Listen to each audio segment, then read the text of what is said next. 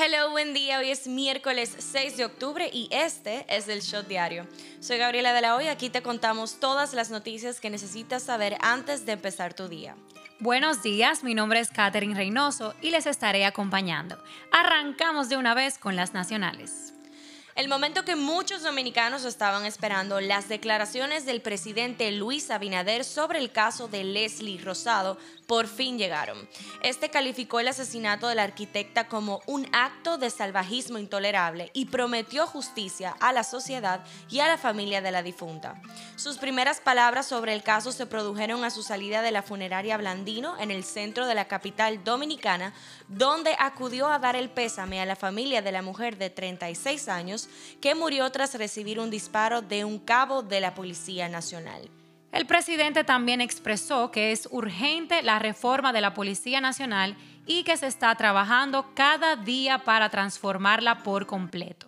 Es de urgencia la reforma de la Policía Nacional y estamos trabajando cada día para eso. Pero no puede ser una reforma como se ha hecho antes, con unos partidos y haciendo esto. Es una transformación que tiene que haber, empezando por cada uno de los policías por hacerle las evaluaciones y todo eso estamos trabajando. Actualizándolos con este caso, el Ministerio Público solicitó un año de prisión preventiva para el cabo de Isla y pidió que el chofer que lo transportó se entregue. Además de que la esposa del cabo habló confirmando la versión del mismo y justificando la impotencia que sintió cuando vio a su familia en el piso tras, supuestamente Leslie Rosado, los había impactado con su jipeta.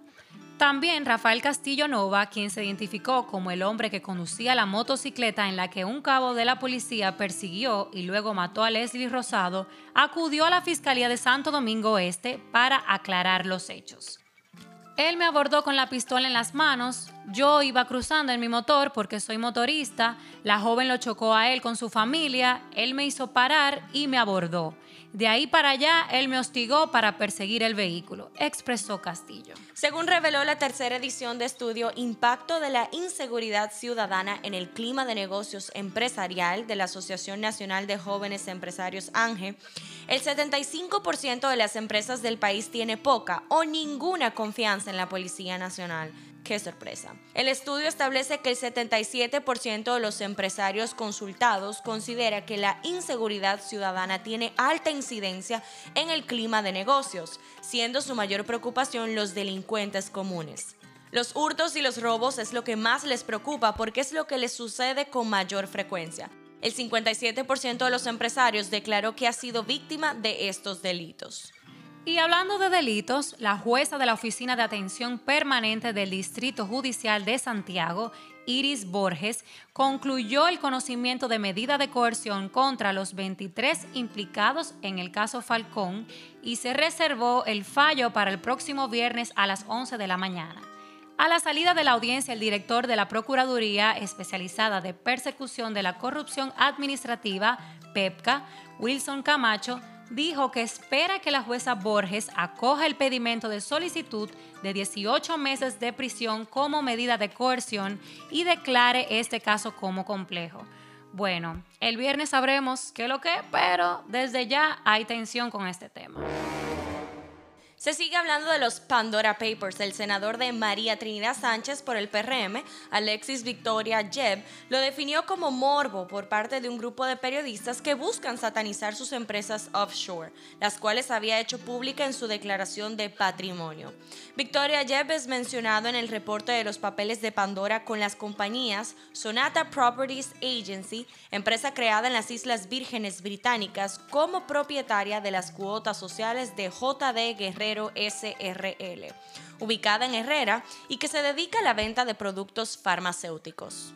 El Ministerio de Salud Pública, a través de sus cuentas de redes sociales, informó que junto al Colegio Médico Dominicano y las sociedades médicas especializadas, se llegó al consenso de que se vacune a niños de 5 años a 11 años como medida preventiva contra el COVID-19. Sin embargo, parece que la comunicación digital no era la única que estaba fallando ayer, porque la Sociedad Dominicana de Pediatría aseguró que en la reunión sostenida la tarde del lunes, las autoridades del Ministerio de Salud Pública y sociedades médicas especializadas no se arribó a ningún consenso para vacunar contra el COVID-19 a los niños a partir de los 5 años.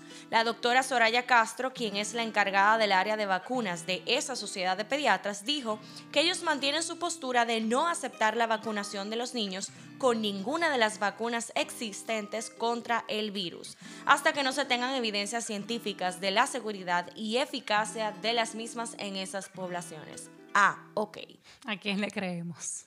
Nos vamos del patio y aterrizamos con las internacionales.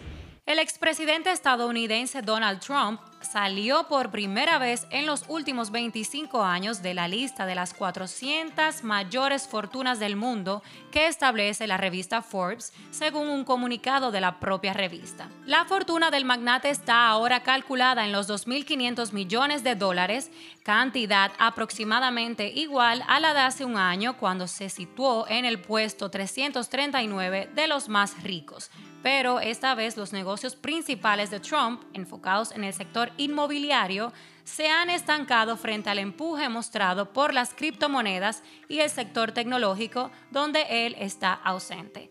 Conociendo el expediente, ¿verdad? En este preciso momento, seguro, seguro que está calculando su próxima jugada financiera. El luchador estadounidense de 38 años Justin Thornton falleció este martes después de sufrir un duro knockout el pasado 20 de agosto en una función de boxeo sin guantes. A los 19 segundos del comienzo del combate, Thornton recibió un golpe brutal por su compatriota Dylan Kleckle, que lo dejó hospitalizado. Semanas después contrajo una infección en la médula espinal, lo que resultó en un fallo multiorgánico. Probablemente las personas no conocedoras de este deporte como yo se estarán preguntando qué pasa legalmente en estos casos y la respuesta es nada. No hay responsabilidad legal de ninguna parte, el homicidio no existe al estar las dos partes de acuerdo que pueden morir por la naturaleza del deporte. Qué fuerte. Y Mark Zuckerberg pidió perdón por la caída de sus redes. Facebook, Instagram, WhatsApp y Messenger están volviendo a estar en línea ahora. Perdón por la interrupción de hoy. Sé cuánto confían en nuestros servicios para mantenerse conectados con las personas que les importan dijo Zuckerberg en un mensaje colgado en su popular red social. Lo interesante es que esto sucedió justamente luego de que Frances Haugen, la ex empleada de Facebook, filtrara a las autoridades y al diario The Wall Street Journal un enorme archivo de investigaciones internas que detallan cómo la red social sabía que sus sitios eran potencialmente dañinos para la salud mental de los jóvenes. Esta se presentó ante legisladores de Estados Unidos para pedir que se regule al gigante de las redes sociales. Facebook se convirtió en una empresa de un billón de dólares financiando sus ganancias con nuestra seguridad, incluida la seguridad de nuestros hijos, dijo Haugen en una declaración preparada para la audiencia del Senado. Este es un cuento de nunca acabar porque Zuckerberg no sale de una, señores. Y aparentemente todo apunta a que no se librará tan fácil de los temas que implican ciberseguridad. Justamente hoy en la mañana yo estaba recibiendo una encuesta de parte de Instagram y yo le dije que sí, que yo la iba a coger tuve para ver qué es lo que con eso. Y era preguntando que cómo yo me sentía en el servicio de Instagram y que si yo pensaba que Instagram era importante para el mundo. Cogió la presión. Bla, bla, bla. Ya tú sabes que ellos están tan asustado.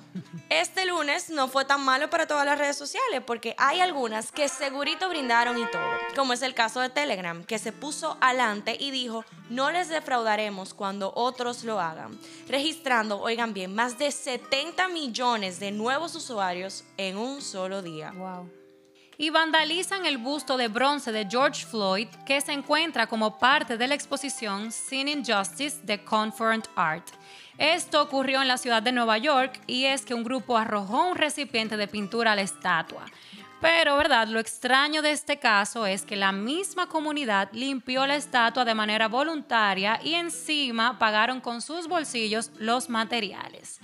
Y yo me pregunto, ¿y entonces? O sea, tanto nadar para morir en la orilla, porque no al final no, no obtuvieron nada de eso. Querían brillar y ellos mismos se brillaron. El volcán de La Palma vuelve a rugir y lanza más lava. Este ha destruido casi mil construcciones en una isla española. Recordamos que la erupción volcánica que empezó el 19 de septiembre ha obligado a evacuar a más de 6.000 pobladores de La Palma.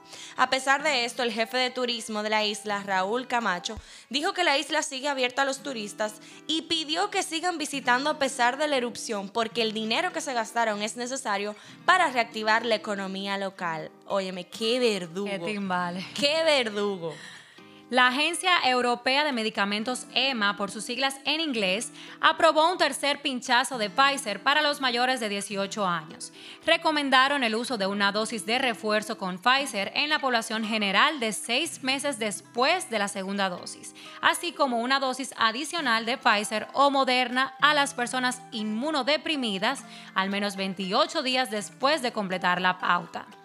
Así que si eras de los que dudaba por falta de información, aquí tienes tu shot of magic, como dice Gabriela, para ponerte esa tercera dosis y cerrar, por ahora, con broche de oro. Ojo en el por ahora, ¿eh?